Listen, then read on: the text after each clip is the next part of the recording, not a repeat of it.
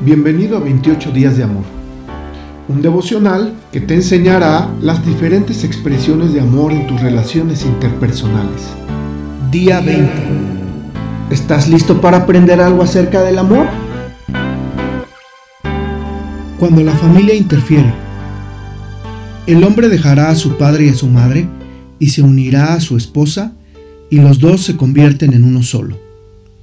Como ya no son dos sino uno, que nadie separe lo que Dios ha unido. Mateo 19, 5 y 6. En una ocasión una mujer dijo, se supone que debemos dejar nuestras familias y unirnos al otro, pero mi esposo está tan ligado a su familia que yo me siento excluida. ¿Qué puedo hacer? Por supuesto, esta situación puede ocurrir tanto con el hombre como con la mujer. En la enseñanza bíblica sobre el matrimonio es fundamental el concepto de dejar y unirse.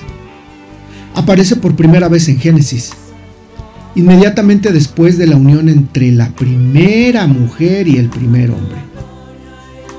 Tanto Jesús como Pablo citaron este texto, y por una buena razón. Cuando no se obedece este principio, el matrimonio sufre.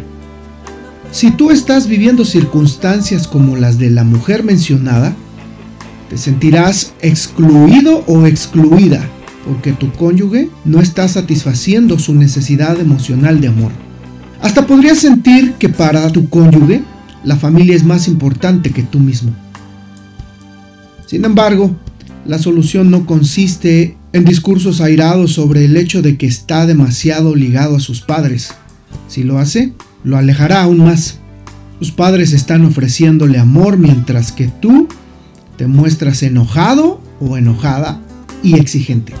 Discutirán interminablemente sobre el tiempo que pasa con sus padres, lo cual es solo un síntoma y no la raíz del problema.